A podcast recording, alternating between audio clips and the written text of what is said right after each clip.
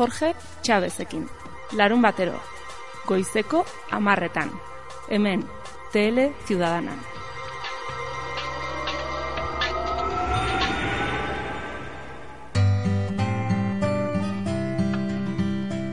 Itzaren bidez, bidaiatzen. Astelenero, goizeko amaiketan, Jorge Chavezekin. Hemen, TL Ciudadana.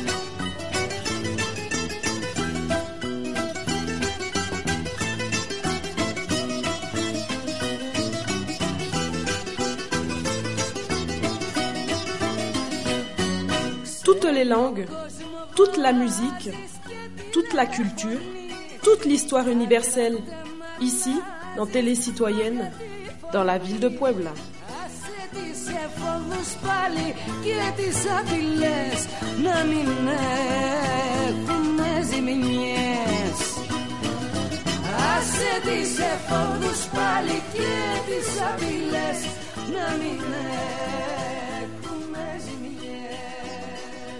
TL Ciudadana 19 grados latitud norte, 98 grados longitud oeste, 2.160 metros sobre el nivel del mar.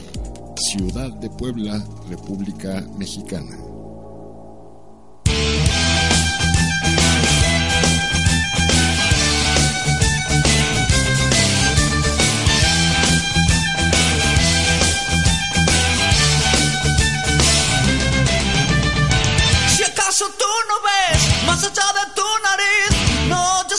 Flor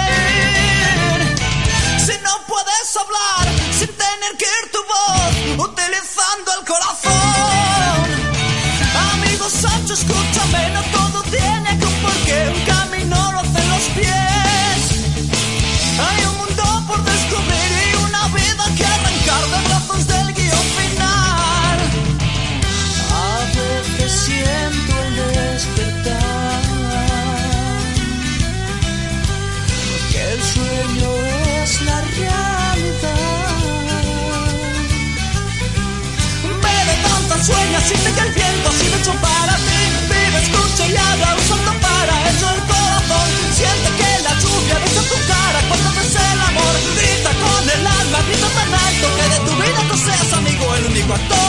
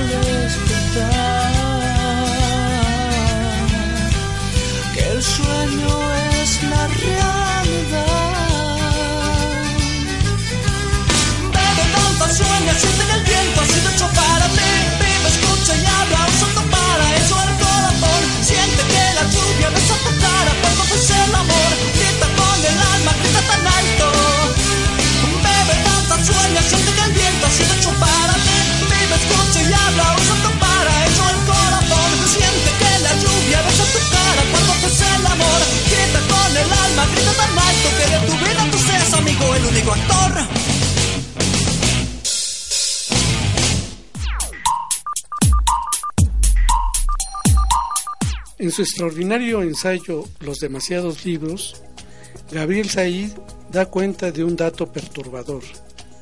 De 1950 a 2000, la población mundial ha crecido a razón de 1.8% anual, pero la publicación de libros lo ha hecho al 2.8%. El resultado de esta asimetría es que, de mantenerse esta tendencia, en el futuro habrá más títulos que posibles lectores. Ese futuro, por hipotético, no es tan preocupante como el presente. Sin embargo, cada medio minuto se publica un nuevo libro.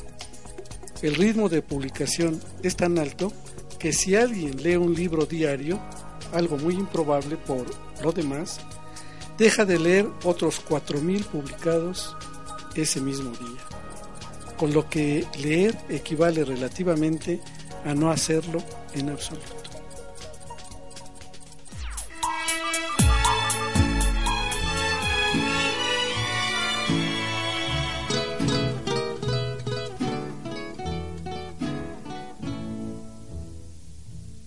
En un libro los dioses escribieron las cosas buenas y las malas que vendrán destino, por nombre le pusieron y es la ley del más allá.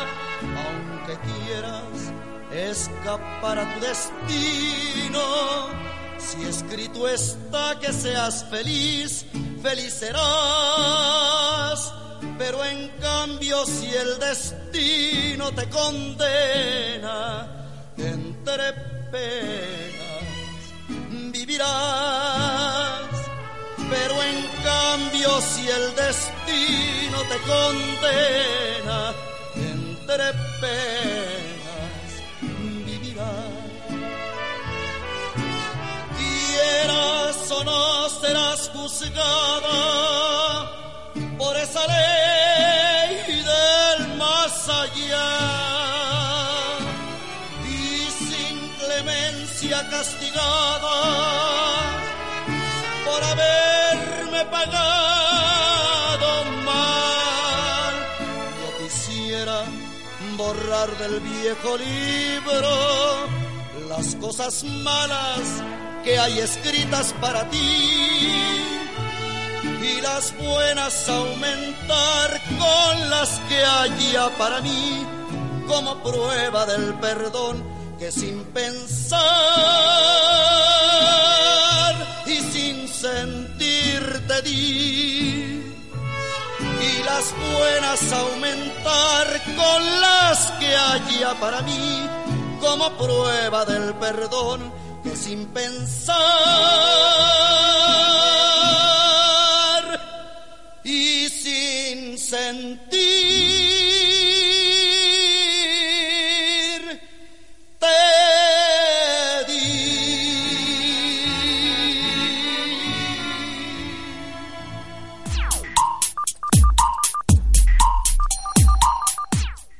Se publicaron unos 500 títulos en 1550, unos 2300 en 1650, unos 11000 en 1750 y unos 50.000 en 1850.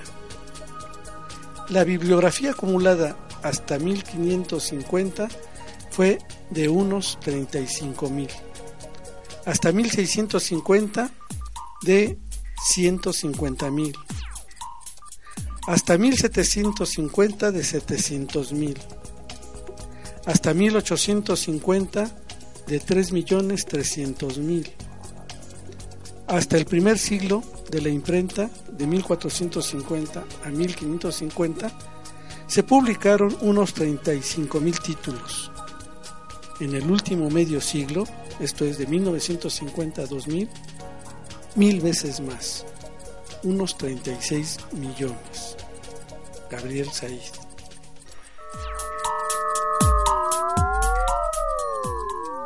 La multitud de libros es una calamidad. Lutero, charlas de sobremesa Alemania, siglo XVI.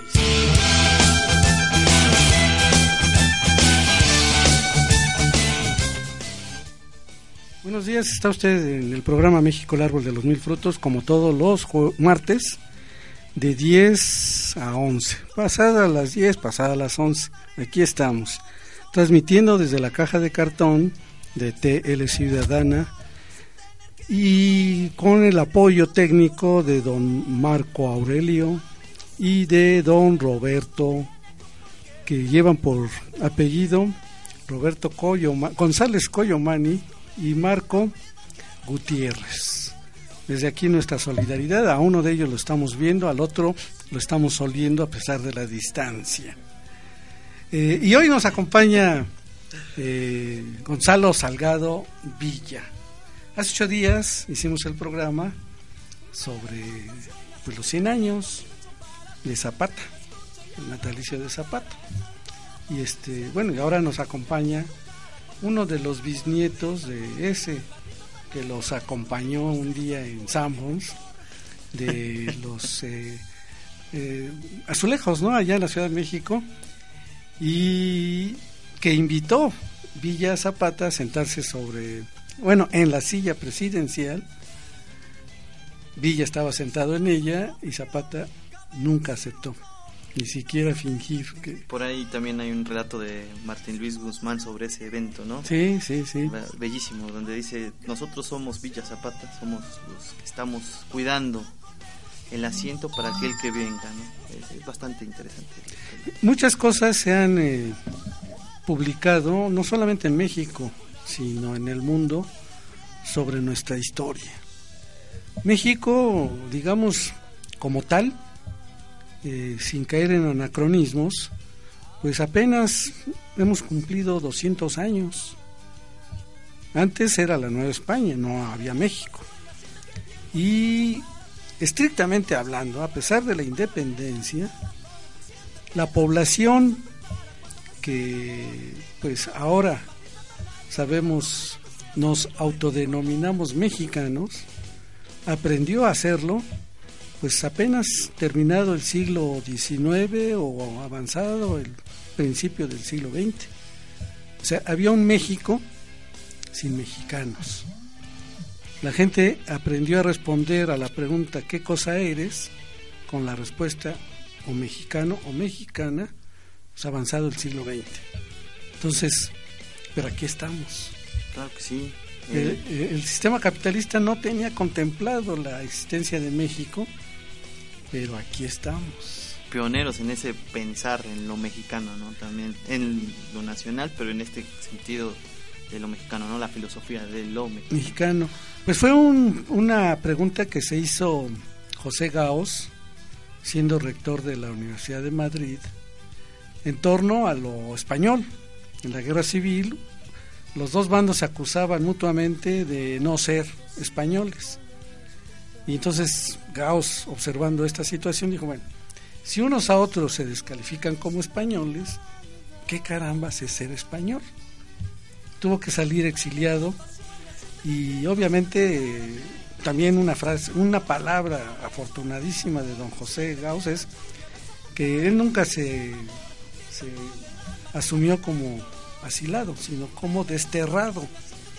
Entonces, el, no, es cierto, transterrado. Transterrado. Me traje un pedazo de España a México. Y es, fundó muchas instituciones, entre otras la Casa de España, ahora Colegio de México. Tuvo influencia en la fundación del Fondo de Cultura Económica, eh, del desarrollo de la Facultad de Filosofía y En fin, don José Gauss, que además murió en un examen profesional, ¿no? y este pues, mexicano finalmente eh, como la Chabela Vargas que dijo que los mexicanos podían nacer en cualquier lado así es donde se le antojara no y fíjate que eh, esto de cuestiones originales lo que está pasando ahora en la política mexicana es original. En ningún lado del mundo se está planteando y se ha hecho una revolución como la que estamos eh, llevando a cabo los mexicanos y como lo dice el Ejecutivo, sin romper un solo vidrio. Cuando estamos acostumbrados en la historia patria a revoluciones sangrientas de muchos millones de muertos, como las dos anteriores, importantes, que la independencia y la llamada Revolución Mexicana, esta se está llevando a cabo, yo diría, con el, pues, el planteamiento de Barreda, que él decía en el último párrafo de la oración cívica que las próximas revoluciones en México sean con ideas, razonando, no a balazos. Y eso está ocurriendo. ¿Cómo la ves, Gonzalo? Pues bastante bastante constructivo este esta charla del día de hoy. Estamos hablando de del Día Internacional del Día Internacional del Libro, que se celebra por primera vez en 1996. Pero la historia es bastante interesante. Cuéntanosla. por ahí Cervantes, Shakespeare y Garcilaso de la Vega mueren precisamente un día como hoy, 23 de abril, pero en 1616. Entonces, en España en 1926 se empieza a conmemorar esta muerte de Cervantes eh, y se empieza a celebrar por ahí, ¿no? Eh, eh, el libro, sobre todo. La UNESCO la, empieza a festejar a nivel mundial en 1996 con motivo de, de fomentar la lectura. ¿no? Es interesante esto de 1926, ahorita estábamos hablando de, de que somos pioneros en algunas cosas. España es el que prácticamente inicia supuestamente con esta celebración del libro, esta propagación de la lectura, pero también aquí en México, ¿no? Eh, José Vasconcelos, a principios de siglo, en 1921 a 1924, que es eh, encargado de la educación pública, pues prácticamente es como un misionero de la educación y, y este, edita a los grandes clásicos, ¿no? A Platón, a Aristóteles, a las tragedias, y eh, hace una difusión cultural demasiado interesante, amplia, amplia. Y sobre todo estos libros que en determinado tiempo, ¿no? Fueron un tanto vedados de la literatura mexicana. Y los llevó a todos lados. Exactamente. Eh, yo tengo algunos ejemplares de esta edición de libros, papel obviamente eh, muy delicado por cuanto que se destruye fácilmente, es muy difícil conservarlos y algunos que quieran todavía adquirir, por lo menos hace cinco años, todavía veía en el tianguis de los sapos, aquí en Puebla, en los domingos que hay libros, todavía veía en algunos eh, puestos libros de esta colección de los clásicos editados por José Vasconcelos. Sí, que fue una, una este, acción pues misionera, ¿no?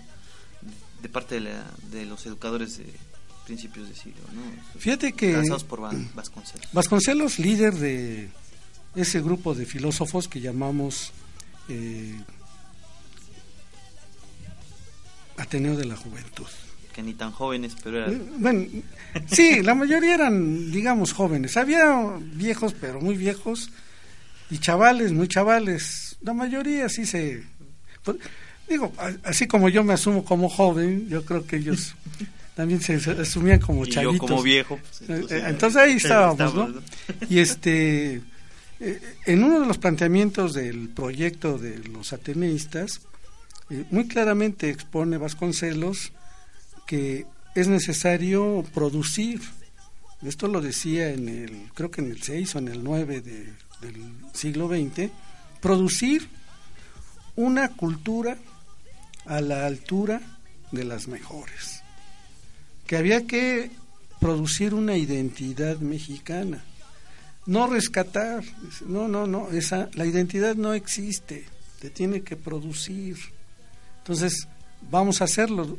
El lema de esta radiodifusora, eh, Gonzalo, es México en lo universal y lo universal en lo mexicano. ¿Qué es una frase de quién? pues de Samuel Ramos. Samuel Ramos también hace parte de esta corriente, ¿no? De la que estamos de lo mexicano, de lo mexicano.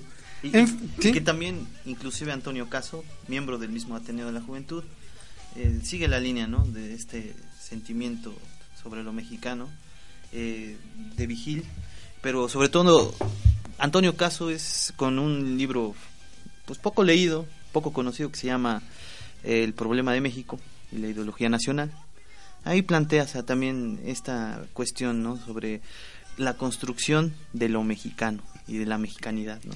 Bueno, en este programa para conmemorar el Día del Libro, el libro, más bien para conmemorar al libro, estamos aquí mencionando algunos títulos y autores de libros. Obviamente lo hacemos para que si usted tiene muchas ganas de continuar acrecentando su ignorancia, porque como nos lo están diciendo, si, nos, si leemos un libro vamos a tener que renunciar a leer miles de libros que aparecen al mismo tiempo, ¿no? Entonces, si usted quiere eh, seguir acrecentando su ignorancia, lea los libros que nosotros les estamos recomendando, que es una manera placentera de morir viviendo. ¿Cómo la ves? pues es, estos datos son sobre todo impactantes, ¿no? Eh, recordar, bueno, ahorita mencionar que fue hasta 1950, ¿no? Es este estudio. Sí. Ahora, pongámoslo del lado de la nueva era tecnológica, con las redes sociales, la digitalización. Los libros digitales. la información, cómo viaja en segundos. Sí, sí, sí. creo, creo que la, la ignorancia en la que nos encontramos entonces en este momento es apabullante. Y mira, si no aceptamos nuestra condición de ignorantes, eh, no podemos entender por qué a algunos eh, les place estudiar e investigar. Precisamente porque pues, se asumen como tales, como ignorantes, pues que se dan a la tarea del estudio, que no es más que buscar información, acopiarla y sistematizarla para formular preguntas y después a partir de ello investigar, pues no entenderíamos por qué este trabajo intelectual es muy placentero, a lo mejor no para todos, para algunos, y que en esta cuarta transformación de la que hoy se habla, pues sería necesario impulsar, porque este, ahora que la reforma educativa, se habla mucho de problemas laborales, pero poco de problemas de trabajo, de calidad de vida de los que integran las comunidades en las escuelas. Entonces la reforma educativa unida a la reforma laboral es un desacierto. A la reforma educativa hay que integrar una reforma de trabajo y sacar de ahí la reforma laboral a donde corresponde, que es el artículo 123. Así es. Entonces este problema en términos teóricos a lo mejor es posible superar eh, recogiendo tanto los planteamientos de una iniciativa como pues el rechazo a esta iniciativa de parte de un grupo de maestros que es importante tomar en cuenta. Por lo menos han detenido todo un proceso ya por un buen rato. Y que tienen razones de sobra, ¿no? Sí, eh, sí, yo... Los el problema principal que yo encuentro hasta el momento, ¿no? Porque es un problema, es la desvalorización de nosotros como producto o como materia de trabajo, ¿no? Es decir, como nosotros como trabajadores. Eh, a lo mejor alguien me está escuchando y a decir, no, yo sí valoro mi trabajo, pero la generación que sigue desvaloriza su trabajo y lo vende de manera... Pero es que esta valorización no es individual, o sea, tiene que ser social. Exactamente, por eso, es individual. En el terreno individual yo me vendo al mejor postor. No, incluso puede ser que no. Y no me ven. Puede ser que no. O puede ser que no. Eh, pero es importante que todos establezcamos relaciones de trabajo valorando lo que hacen los demás también, que tiene que ver con un concepto que tú trabajas mucho, que es el concepto de caridad, y que podríamos hablar también de altruismo en otro, como sinónimos, aunque no son del todo eh, idénticos. Pero en fin, vamos a continuar con esta charla que se está poniendo sabrosa y vamos a escuchar pues, eh, ahora las pistas marcadas como 01, adelante.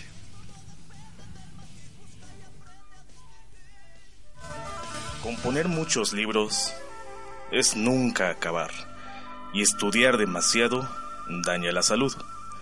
Basta de palabras, todo está escrito. Eclesiastés 12:12.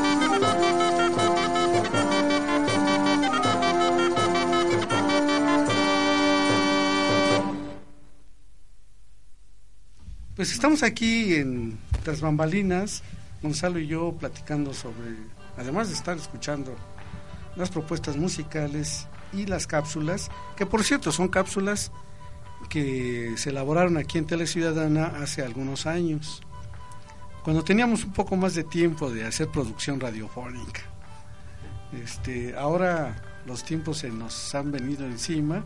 Por ejemplo, aquí don eh, Marco pues ya se le ven, pues ya canas, pocas, porque la calvicie casi este, ocupa toda la esfera, eso que alguna vez fue esfera, pero ahora parece un, un panorama de la Sierra Madre Occidental llena de chipotes y, y este los bigotes y las barbas pues ya le llegan hasta casi media media panza y,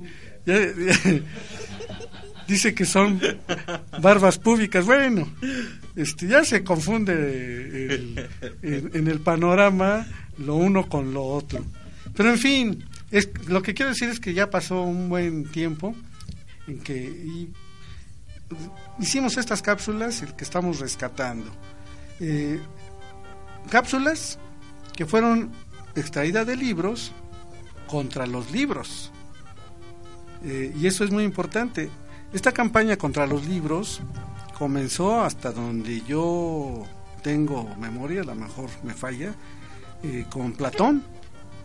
Platón eh, dudaba mucho y él escribió muchos libros de la función del libro y él decía que lo que iba a desnaturalizar era la memoria biológica.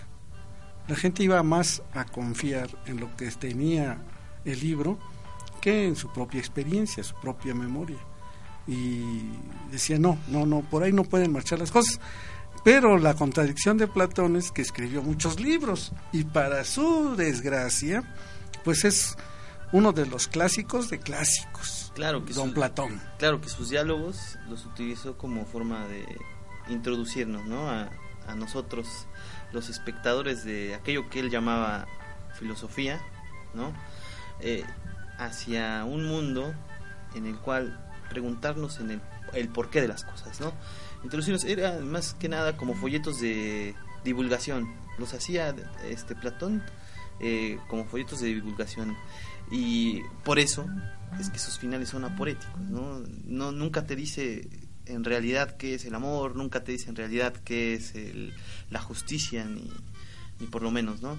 Siempre te habla de este tema, te introduce, pero jamás te dice qué es. Y fíjate que lo más importante, lo que hoy se está impulsando, es precisamente el método de su maestro, el arte de preguntar, el arte de discutir, entonces, Sócrates así, así le fue, por intentar llevar su método, que se conoce como mayéutica, pues, a las plazas públicas, con la gente común y corriente. Tienen que filosofar y para filosofar es necesario partir de una pregunta. Pues llegaba Sócrates y se las planteaba, para después irónicamente destruir sus respuestas, porque lo importante era afinar los argumentos en las discusiones, el método socrático. Bueno, Platón se forma con Sócrates, eh, desoye lo que Sócrates le muestra como ejemplo, el filosofar se hace oralmente. No, eh, Platón dijo, no, pero es que matan.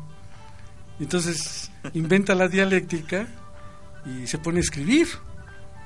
Pero el método es exactamente el mismo, lo que ahora eh, se intenta recuperar para mejorar la condición de los ciudadanos, que es que se pongan a pensar. Y para pensar se requiere de preguntas, preguntas, buenas preguntas. Y el responder buenas preguntas, que es pensar, porque está en función de esas preguntas, no se puede hacer más que de dos maneras, Gonzalo. O hablando o escribiendo. Entonces, todo aquel que no habla y no escribe, pues quién sabe si esté pensando. ¿Cómo sabemos que lo está haciendo? Vamos a ponernos de chanos. Que baile. bueno, corporalmente pueden también transmitirse ideas. La pantomima es una de las formas de comunicar sin hablar y sin escribir. aunque podríamos así muy forzadamente decir es una escritura efímera que se hace con el cuerpo. En fin, podemos bordar fin en este sentido, pero lo más común es o escribir o hablar. Y sí, claro, también hablando sobre este tema, tiene mucho que ver el libro y su evolución, ¿no? Es escritura, ahora es gráfica, ¿no? Inclusive interactiva. Eh, las novelas gráficas en la actualidad ya no tienen letras, ahora solamente son símbolos, imágenes que nos llevan a una historia y nos llevan prácticamente a imaginar cosas, ¿no? Muy interesante eh, esta transformación del libro, ¿no? Cómo inicia y hasta dónde puede llegar. Fíjate que hay otros problemas muy interesantes. Una cosa es la historia del libro, otra cosa es la historia de la lectura. Cómo se leían los libros en el pasado, obviamente era totalmente distinto a cómo se leen los libros ahora. Por ejemplo, Agustín lo habla muy bien en su eh, Ciudad de Dios, cuando se plantea el problema de cambiar, corregirse, portarse bien, este, pues dice, necesito apoyarme en la sabiduría de un hombre. Y va y observa a un monje que estaba leyendo, pero le sorprende y por eso dice, es un sabio que no hablaba.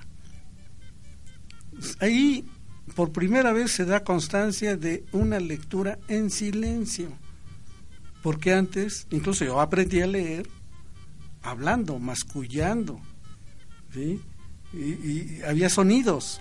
Y las bibliotecas, yo recuerdo, las, todos los lectores estaban mascullando y se oían sonidos de lo que estaban leyendo. Algunos sí leían muy claramente y en un espacio público. Si bien ustedes algunas películas del pasado van a ver exactamente lo mismo, porque culturalmente los libros se leían en voz alta. Además había menos lectores que gente culta. ¿Y por qué? Eh, analfabetas ilustrados, por supuesto que lo sabía, porque atendía la lectura de los que sabían leer y discutía con ellos, se informaba, eh, aprendía a argumentar sin saber leer. Sí, claro. Entonces ahí... Esos círculos de lectura que inician que aquí en México se dieron mucho. Y conozco el caso de un filósofo que cuando le dije que su abuelo, bisabuelo más bien, había sido un niño prodigio en una vecindad y él no lo sabía, le dije, mira, ahí están los testimonios. Recuerdo que me invitó a ingerir una cosa así blanca, que está montado sobre algo que le llaman caballito, pero que pega y pega muy fuerte. nos corrimos una, una este, jornada hípica con los caballitos de memoria inolvidable. ¿Cómo la ves, Gonzalo? Sí, no, la lectura es es otra es otra historia. La lectura y otra cosa son los libros. Y los libros que podemos este, decir que van de la mano, pero los dos tienen sus historias, ¿no? Lectura y libros son totalmente... Y lo que tú planteabas, Gonzalo, es ahora ante la irrupción de nuevos códigos, de nuevos signos, de nuevos soportes, ya no es el papel, son las tablets, son los teléfonos celulares, las computadoras, ¿sí? Eh, que hacen que las prácticas lectoras se modifiquen poco se ha estudiado este tránsito. Se dice, por ejemplo, se condena a los jóvenes de que escriben poco y leen poco. Yo digo que no es cierto, porque estas, estos artefactos tecnológicos, más que para comunicarse oralmente, como los teléfonos que deberían ser, sirven para comunicarse a través de una escritura que a lo mejor no todo el mundo entiende. Y de, obviamente, que si escriben y mandan este mensaje a otro, el otro lo lee, lo decodifica. Entonces son lecturas harto distintas. Hay simbolismos, ¿no? Eh, lo que más llama la atención es de toda esta información que eh, manejamos en las redes sociales, en, el famosísimo Facebook. Eh, toda esa información se queda en nuestra cabeza, pero no le damos. Ahora viene la segunda parte, ¿no? es decir, tenemos tanta información, pero se acumula, se acumula y se desecha tan fácilmente. ¿Por qué? Porque no hay un proceso de asimilación, ¿no? de sistematización, diríamos, Efectivamente. siempre se está recibiendo información y nunca se sistematiza. El- ese silencio ¿no? que tenemos el- en la intimidad de nosotros, ¿no? el estar con uno mismo, el pensar, el hacer inmanente las cosas. Eso prácticamente se borra en la digitalización, ¿no? por toda esta estimulación de imágenes que nos presentan. ¿no? Es un artefacto bastante eh, pues estimulante. Pero fíjate que hay una memoria universal. Digamos el disco duro de la humanidad, la Internet. Claro. O sea, a nosotros se nos puede olvidar, nuestra memoria biológica es bien eh, limitada. Sin embargo, lo bueno y lo malo, lo óptimo y lo totalmente degradante, lo podemos encontrar en esa en ese disco duro de la humanidad, esa memoria de la humanidad que es la red de redes, ¿no? Sí, claro, y también por ahí hay un dato que te comentaba ¿Sí? antes de entrar, esta, esta filosofía de la desinformación, ¿no? Es decir, estamos ya en contacto con pues un, una gama de información eh, apabullante eh, y la filosofía ahora pues se basa en crear ideas a partir de toda esta información, ¿no? Que en realidad no es que sea sistemática como lo estábamos diciendo hace un rato, sino que es más bien dicho tomar un cachito de esta filosofía, tomar un cachito de la otra, ¿no? Y, y- y formar algo, ¿no? Una ensalada de, de conceptos que al fin y al cabo tienen una significación pero muy distinta y lejana a la información sistemática que ya está mejor en aquellas primeras fuentes. Vamos a continuar esta charla. Vamos a oír música porque si no, este, luego se nos queja el auditorio de que mucho bla bla bla. Muy interesante, pero vamos a oír música y vamos a escuchar ahora, eh, pues, una canción icónica, la número 11, que es el grupo La Unión Lobo Hombre en París. Un tema sacado de un libro de Boris Vian, ¿no? Se volvió clásico, es un clásico. Entonces, vamos a escucharla. Adelante.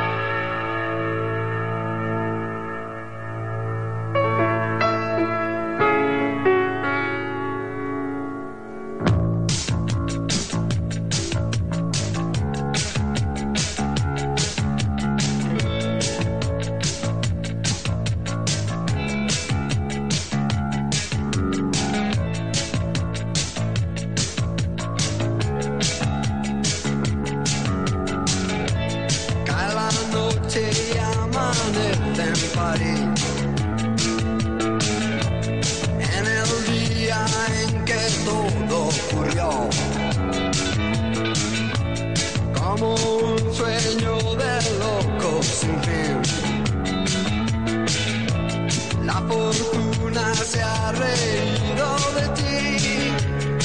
Ja, ja.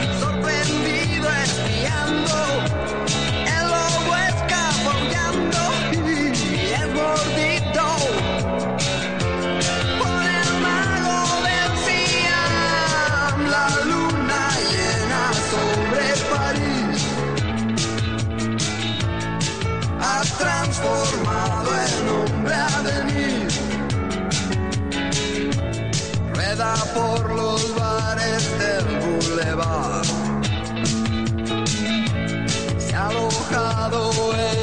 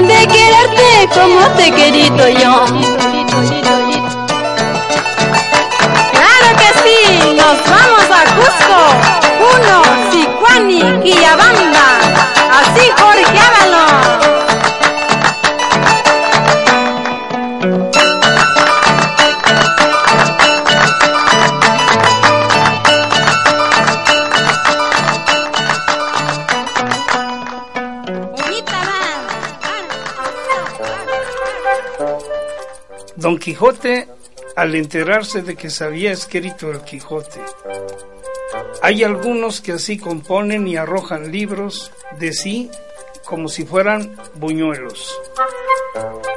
Libro 2.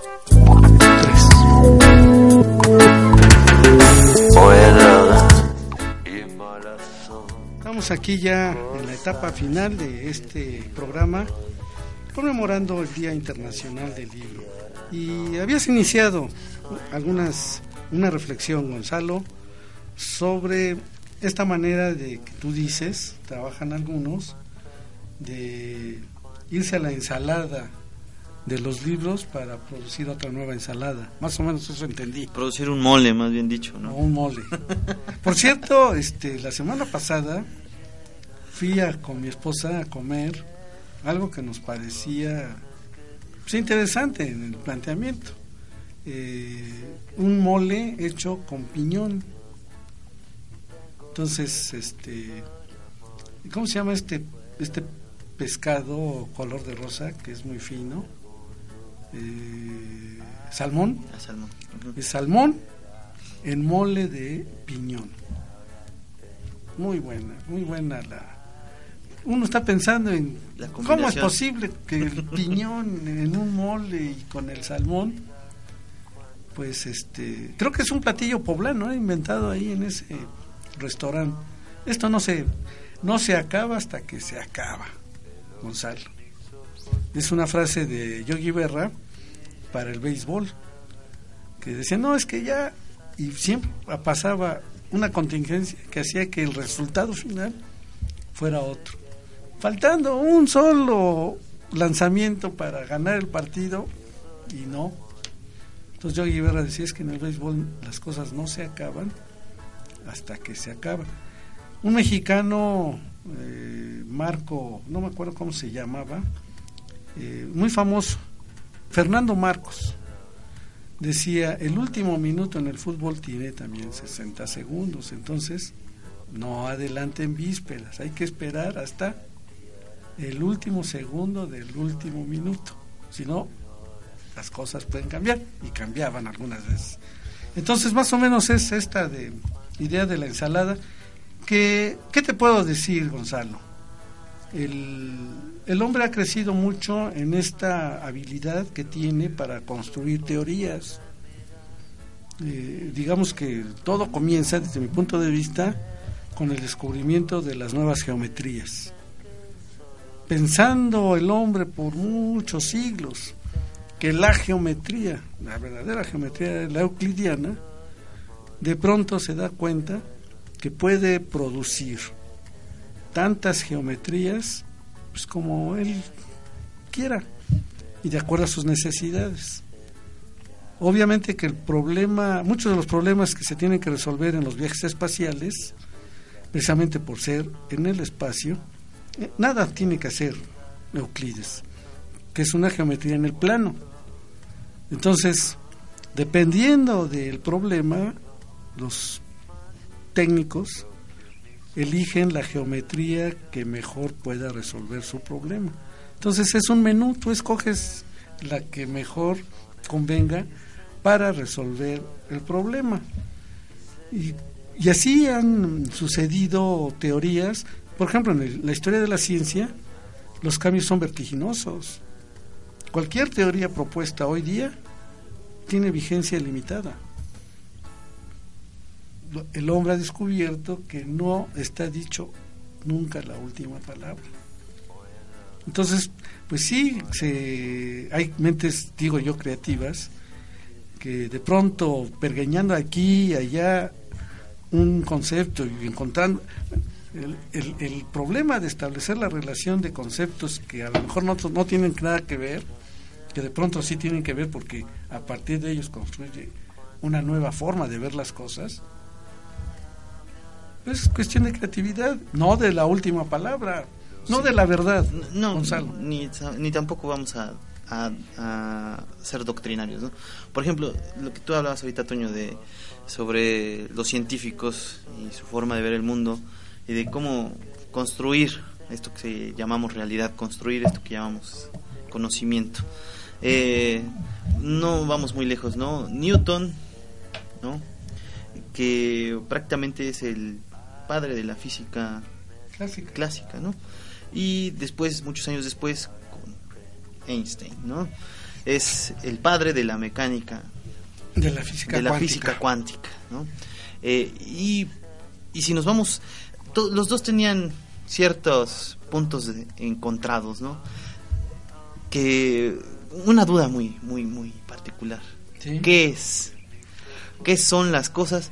Ahora, ¿por qué las cosas tienen que ver con esto que llamamos creación? Dios, ¿no? Y vamos otra vez a Stephen Hawking, ¿no? ¿Qué es Dios? ¿Existe Dios? ¿Existe una creación? Parten de algo, de una pregunta, pues es universal, una pregunta totalmente universal, para llegar a un conocimiento objetivo, llamémoslo así, ¿sí? Eh, sobre eh, cuestiones que todos podríamos haberlas pensado, ¿no? Pero que recogemos también conocimientos de otras áreas para poderles darle darles una explicación. Y yo creo que Newton nunca explicó qué era la gravedad, ¿verdad? Solamente le dio una fórmula para poder entender por qué los objetos eh, se permanecen en, el, planeta Tierra. Fíjate, Gonzalo, tú escribes la ley de la gravitación universal, que es F igual a G y pones un quebrado en el numerador mm' y en el denominador r cuadrada. Dice, bueno, es que la fuerza de atracción es directamente proporcional al producto de sus masas e inversamente proporcional al cuadrado de la distancia y todo multiplicado por un, una constante gravitacional, más o menos así diría. Bueno, y uno la escribe en el pizarrón, está bien fácil, F igual a G mm' sobre R cuadrado. Y acabas de decir, no, lo que hizo Newton es simplemente proponer una fórmula. No, claro Oye, que no. espérate. No, claro que no. Sí, la propuso. La propuso, la Pero construyó. ¿cómo llegó a, a la construcción? A la de- construcción es- se basa de otros conocimientos. Es como eh, hablábamos alguna vez de los talleres de Da Vinci, ¿no? Sí. También es una construcción. Da Vinci no fue genio nada más porque sí, ¿no? Sino fue una construcción de saberes que se daban en los talleres de- del Renacimiento, ¿no? Ahí Sí, no, no surgió de la nada. no surgió de la nada. Y de la Edad Media. Y de la Edad Media, ¿no? Sí, sí. O sea, son, son conocimientos que ya se tenían, pero que se llegan a, a un punto ¿no? en donde co- cohesionan prácticamente, se convierten. Algo para- pasa en las neuronas. Exactamente, Que para pum, pum. ven algo que nadie más ve. Por ejemplo, una fórmula. E igual a MC al cuadrado. Sí, que no es tan sencillo. No, no, Podría no. parecer que es sencillo. No, sí, la gente se lo aprende. A ver, lo ¿cuál es aprende. la, la fórmula? Y las dicen, bueno, espérate. Intenta construirla, porque no se descubre. No es que la fórmula ahí está escondida ahí, no. Se tuvo que construir y justificar teóricamente. ¿Y para qué? Durante un buen rato Newton era el papá de los pollitos. Newton, ¿qué decía de Newton? No, aquí lo mismo decía de Aristóteles. La lógica aquí no va a pasar.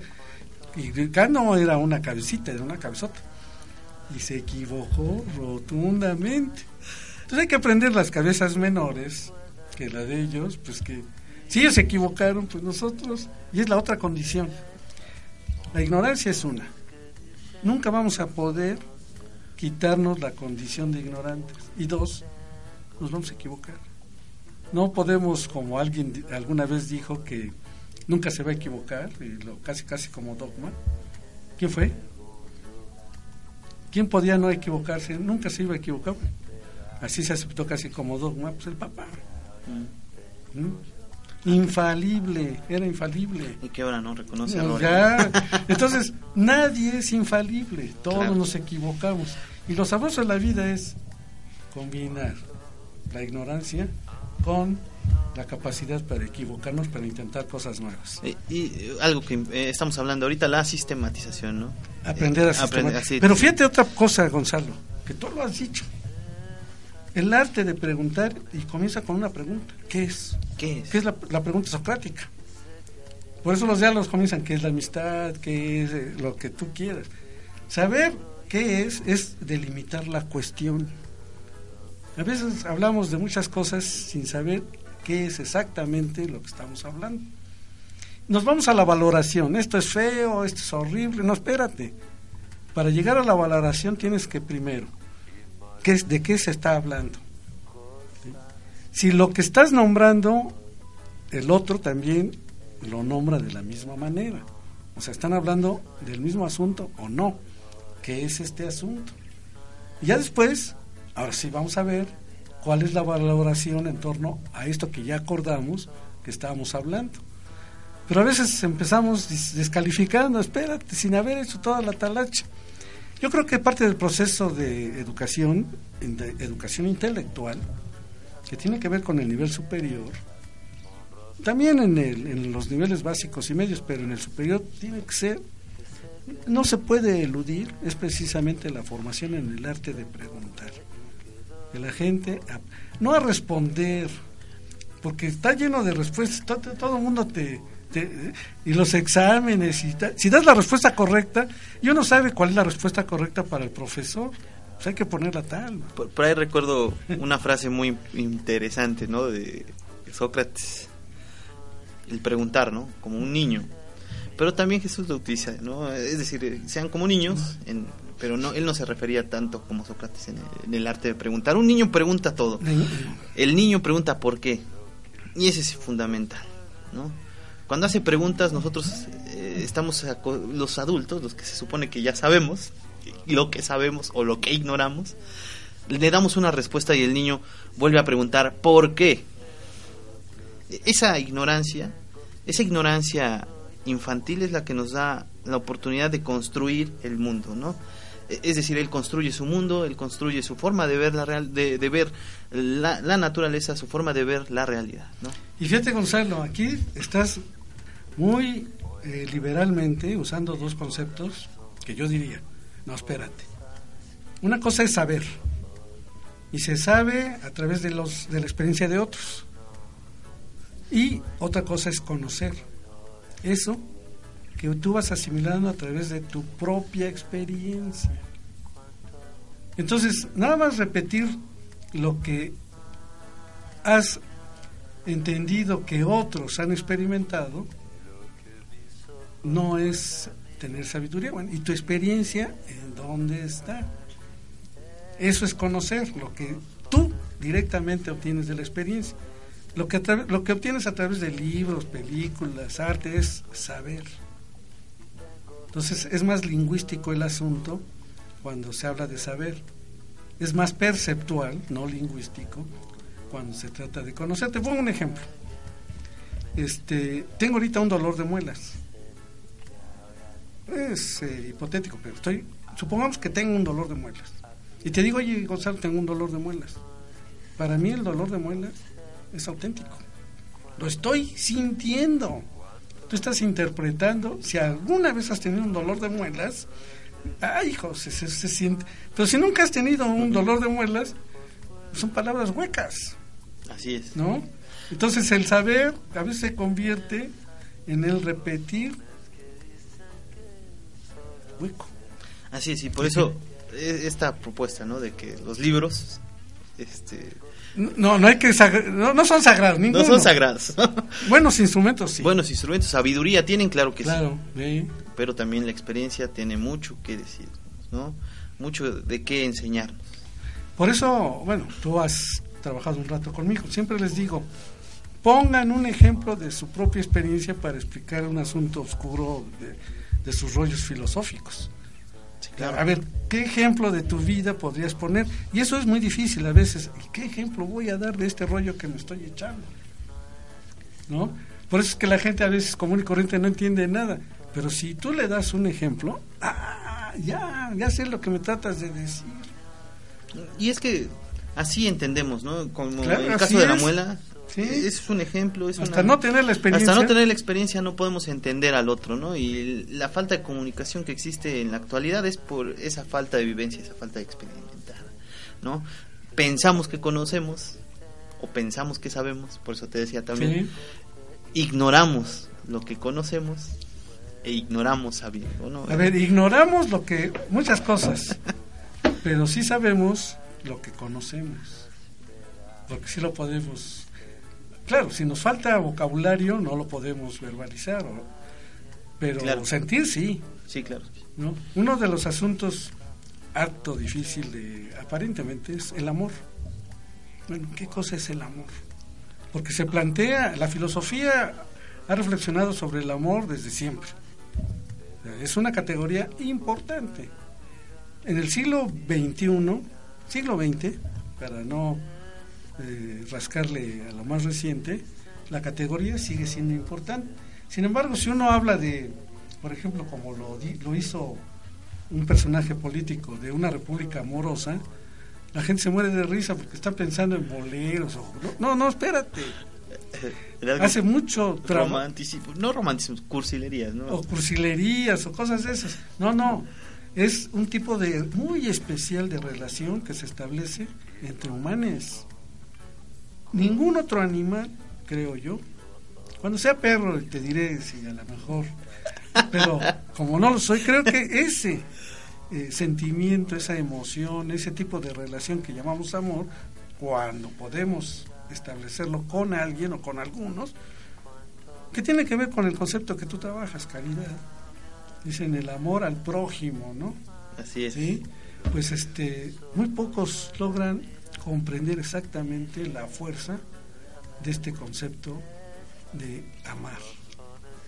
Dice Charles eh, Pierce, Sanders Pierce, que no es el único, pero ahí es contundente, dice, el amor es lo más sublime que el universo ha producido en su historia.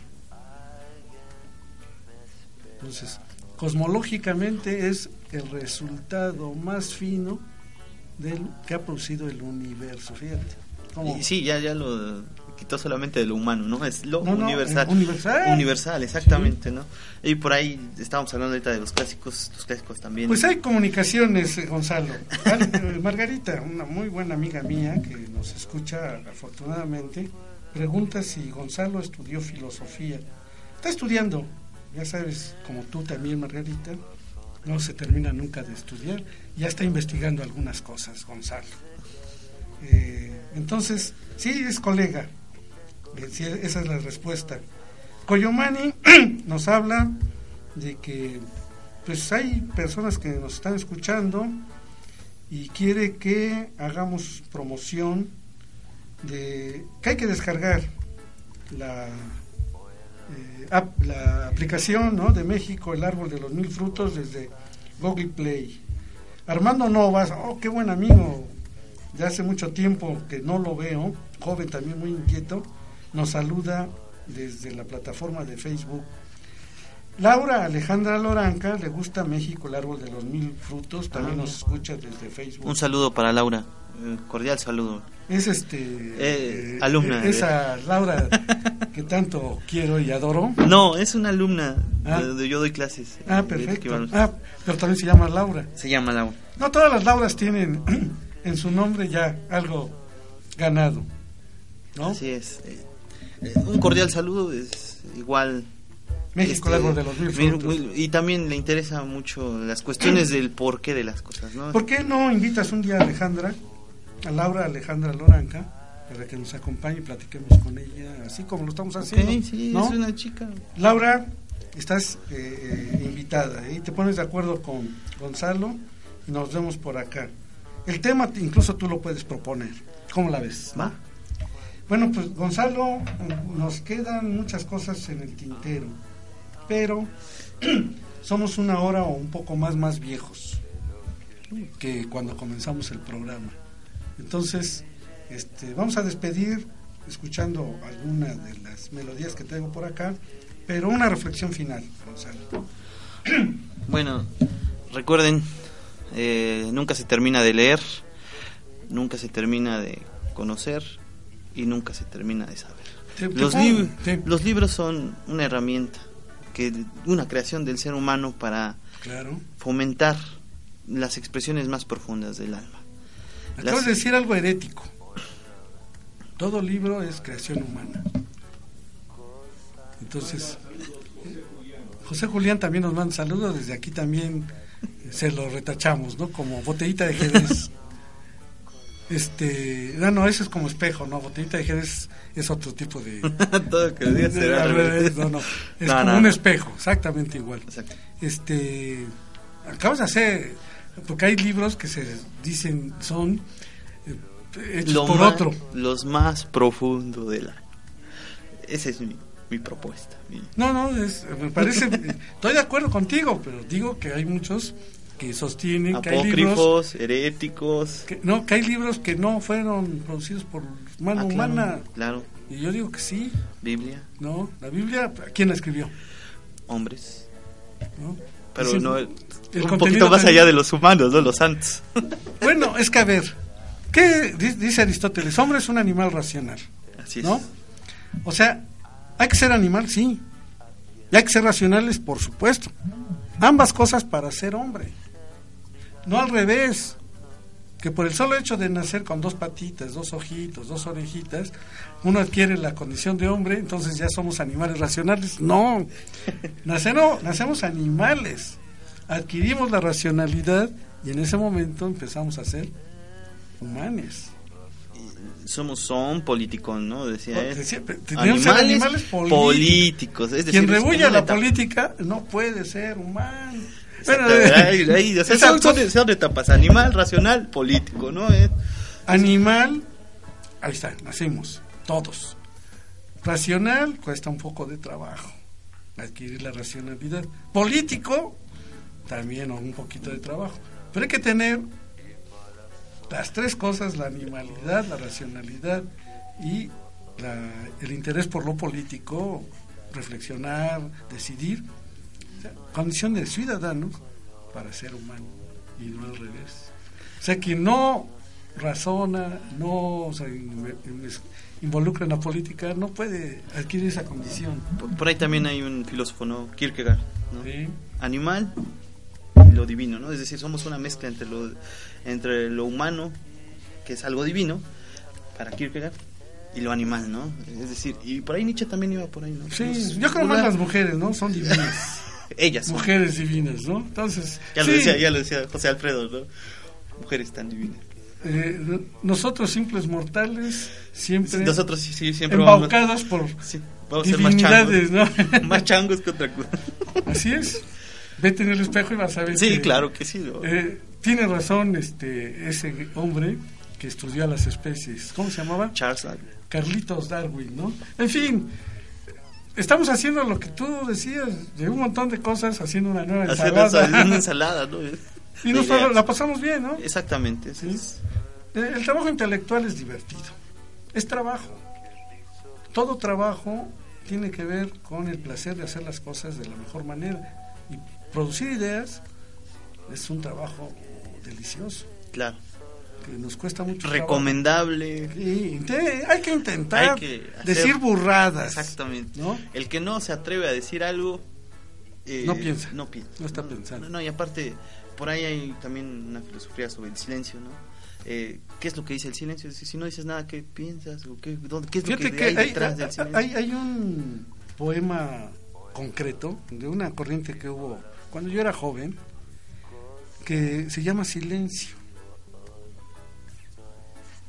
Se pone en la primera línea silencio, silencio, silencio. O sea, la palabra silencio en la primera línea. En la tercera línea, silencio, silencio, silencio. Y en la línea de medio se pone silencio, nada, silencio. ¿Dónde está el silencio? Y dije, no, qué cosa. Nada. Ahí eh, está el silencio atrapado por la palabra silencio. Dije, me encantó esa poesía que hasta yo que tengo pobre memoria, me acordé de, de este. No, no sé el autor, no me acuerdo del autor, pero además eh, eh, era presentado de forma gráfica que no va dirigido a la memoria, digamos, esta de conceptos, sino a la memoria perceptual. Pues tengo la imagen del poema aquí frente a mí, por eso lo puedo describir. Bueno, tenemos un montón de mensajes, fíjate, cuando uno prende esto, que pocas veces ocurre, o casi nunca lo hago, Gabriela López Ríos, el amor es individual según el contexto y la vida dentro del universo. No, Gabriela, el amor es una relación. Juan ama a Gabriela. Juan ama a Gabriela. No quiere decir que Gabriela ame a Juan, pero siempre alguien ama en relación. Es una relación diádica. Todos los verbos tienen. O triádica en el caso, por ejemplo, de enseñar. Alguien enseña algo a alguien. Hay dos acusativos. Pero el amor siempre es, no puede ser. Amarse a uno mismo, bueno, sí puede ser. Pero entonces uno se convierte en sujeto y objeto Exactamente. al mismo tiempo, sí, ¿no? es, ese- es, es la paradoja, ¿no? Del amor. ¿Qué? Eh, ¿Cómo puedo amarme a mí mismo si no amo al otro? ¿no? ¿Cómo a- aprender a amarme a aprender mí a mí mismo si no puedo amar o, am- o cómo puedo aprender a amar al otro si no me amo a Pero mí fíjate que el Evangelio dice eso. Ama a tu prójimo como a ti mismo como a ti mismo. O sea, exactamente ¿dónde se aprende? Eh, eh, hay algo que en las parashá de los judíos que dice es prácticamente este este concepto no de amar es no hagas a, a los demás lo que no quieres que te hagan a ti ¿no? Entonces, si tú lo que quieres es am- amarte a ti mismo pues primero tienes que amar a los demás ¿no? Ah, bueno, ya- está sabroso el asunto. está, está Sí, sí, sí. Y así podemos, yo creo que el objetivo es, vamos a vivir muy poco. Yo que ya tengo 841 años, comparado con la historia del universo, pues es nada, ¿no? Todavía voy a vivir el doble, pero va a ser nada, ¿no? Los que se mueren a los 30, a los 20 años, pues que, no, es toda su vida. Es una o sea, vida. morir a los 20, a los 30, a los 40, es toda la vida. Pues hay que intentar pasarla bien toda la vida. Puede ser de un segundo, de 10 minutos. De... Bueno, es los que viven, bueno, el último segundo. Yo veo en tus ojos que te faltan 10, no 10 años, 10, 9, Nueve, 8. ocho. en fin. ¿Cuánto me queda? no? Y eso es lo racional. ¿Cómo hacer? No puedes pasarla bien sin hacer pasar bien a los que te rodean. Y vas a, a obtener exactamente lo mismo, ¿no? Y vamos a volver a lo mismo, ¿no? La condición del ser humano no es ser un animal, ¿no? El, el animal sí es un individual, ¿no? y No, estamos hechos de relaciones. Hasta cierto punto, ¿no? Pero racional y político, como acabamos de decir, lo que decía Aristóteles, eh, es precisamente lo político no se puede quedar solamente en nosotros mismos, sino que es, es un... La un- comunicación. Una comunicación. No puede ser si no hay otros a quien comunicarte, ¿no? El amor no puede estar sin comunicarse. Exactamente. Y desgracia para aquellos corazones que tienen mucho amor y luego No pueden comunicarlo como No, ellos no, quieren. porque- Sí, porque hay restricciones, ¿no? Sí, claro. En fin, este, a veces hasta es contraproducente amar demasiado. No, no es cierto, nunca. Int- Síganlo intentando. Diría mi, mi, mi abuela, ¿no? A las mujeres ni todo el amor ni todo el dinero. Pero Tampoco nada. tampoco nada. Porque eh, lo que, lo, lo que corresponde. Dice aquí Marco que acabó de terminar Semana Santa, como si no nos hubiéramos dado cuenta.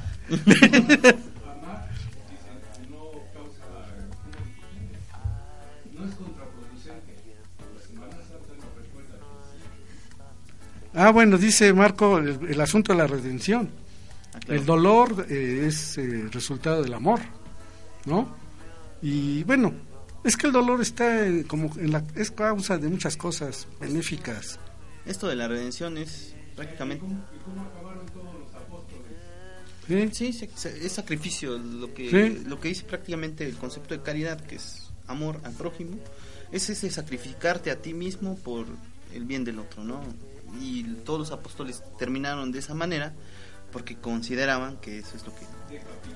Decapitado. Sacrificio, es decir, el amor no es fácil, el amor es un esfuerzo, el amor es... Hay una canción que dice, el amor profunda". es esplendoroso. Vamos, vamos a dedicar un programa, a ver si el próximo, a reflexionar sobre este del amor, que hay un montón de canciones sobre Sí, claro, el amor, ¿no? ¿no? Creo que es lo que el tema que más abunda. Sí, claro. Y invitamos a este a tu alumna Claro, Alejandra, sí. ¿no? Laura, Laura. vente y hablamos de Romeo y Julieta y de, De sus experiencias del amor que son... Ándale. Muy Eh, pequeñas ahí. ¿Qué tanto? ¿Cuántos años tendrá? 17, Laura? 16. No, todavía le falta mucho amor, ¿no? Sí, para todavía. recibir y para dar. Como a nosotros también nos falta. Sí, claro. Recibir y dar. Seguir dando y recibiendo. Porque se ama de muchas maneras distintas. A los hijos, a la esposa, a la madre. Y uno puede ser paciente, el amor es, decir, es recibir amor. Es, por la mayoría de veces somos receptores del amor y no nos damos cuenta de que existe. Por eso que somos individuales, ¿no? Seres individuales que reciben. Háganos sentir el amor que sienten por nosotros. Vamos a aprender a recibirlo. Ahora, ¿no? lo más difícil es darlo. Eso es, Hay que aplicar el- esta ley del espejo. O del talión. ojo por ojo. Amor por amor. Amor por Amor con amor se paga. ¿Cómo la? Está bueno, está bueno. bueno, vamos, para que vean que cualquier tema lo podemos desarrollar. Vamos a terminar esta. Siguen llegando los mensajes. Vamos a leer sí, eh, el último y preparar. eh, a ver, vamos a ver. Una canción clásica también que tiene que ver con temas bíblicos. Canta Camilo VI, Getsemaní, que además tiene que ver con esto de la Semana Santa, la número 10, don eh, Marco. Y recuerden, México, bueno, Bastida Saiba, hola, Piruris, ¿de qué hablan güeyes? Desde Facebook. Así dice. Bueno, este, tal cual como llegó el mensaje. Pues Bastidas Seba, Tratamos de hablar. este, y creo que un poquito más, este, con un lenguaje Sí, más apropiado, ¿no? no, no, no apropiado, digamos distinto a esta que se, yo lo escucho mucho, ¿eh? yo que tra- me transporto en, en el transporte público, esto de güey y güeyes, es yo creo que la palabra más socorrida. ¿no? Sí, sí, sí, claro. La Entonces, más este, utilizada. que sustituye a tantas palabras que uno pudiera aprender a usar. Y este, no, no, dice Marco que no está en la RAE. Hay No. algunas otras. Que lean sí. el Quijote, No, es ¿no? Y a ver, que aprendan unas 10 palabras para sustituirlo de güey. que lo güeyes. lean y lo relean, ¿no? Porque es- Y que lo usen. Y que lo usen. ¿no? Sí, sí, y Cervantes algo- hoy nos está Ándale, invitando que a que leer, ¿no? Exactamente. Es una de las obras más ricas en cuanto al léxico. Y unido a la de Ay. Shakespeare. Eh, O sea, nada más con que lean a esos tres autores que tú mencionaste al principio, que son, Eh, Garcilaso de la Vega, Cervantes y Shakespeare. con eso, Y por ahí podríamos irnos con muchos más. Pero ¿no? hoy es el día. es el día de de estos tres eh, personajes. Entonces, vamos a escuchar con Camilo VI, eh, Getsemaní, y nos vemos la próxima semana, martes, tema el amor, ya aquí lo convenimos, y a ver si Laura nos puede acompañar. Hasta entonces. Hasta luego.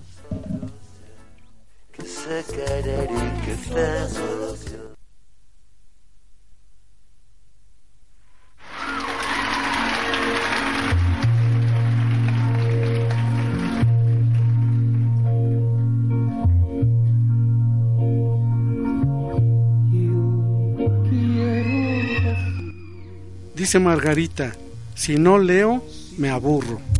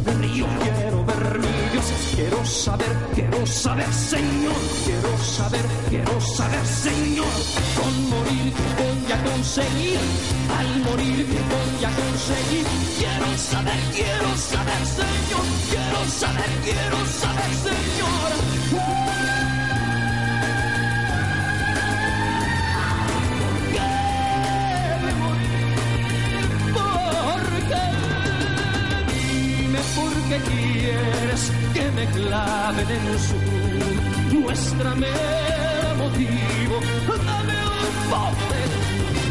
Di que no es inútil tu deseo y moriré. Me enseñaste el cómo, el cuándo, pero no el por qué.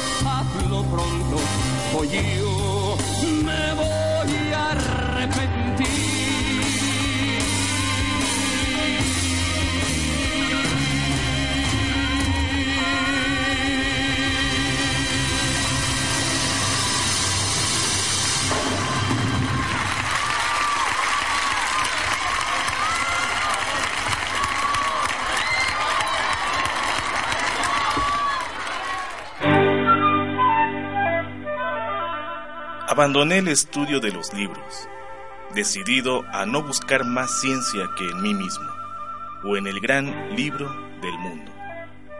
Descartes, discurso del método. Por eso haces bien en no leer.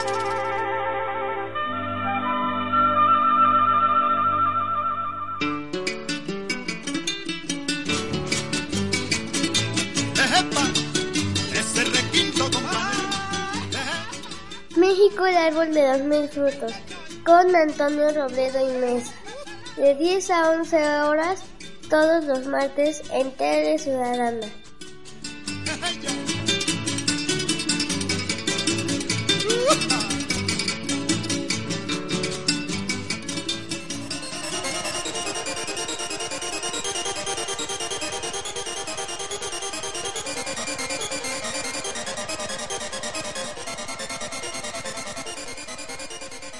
Sommes à 19 degrés latitude nord, 98 degrés longitude ouest et 2160 mètres au niveau de mer. Ici, dans Télé Citoyenne, dans la ville de Puebla, au centre de la République mexicaine.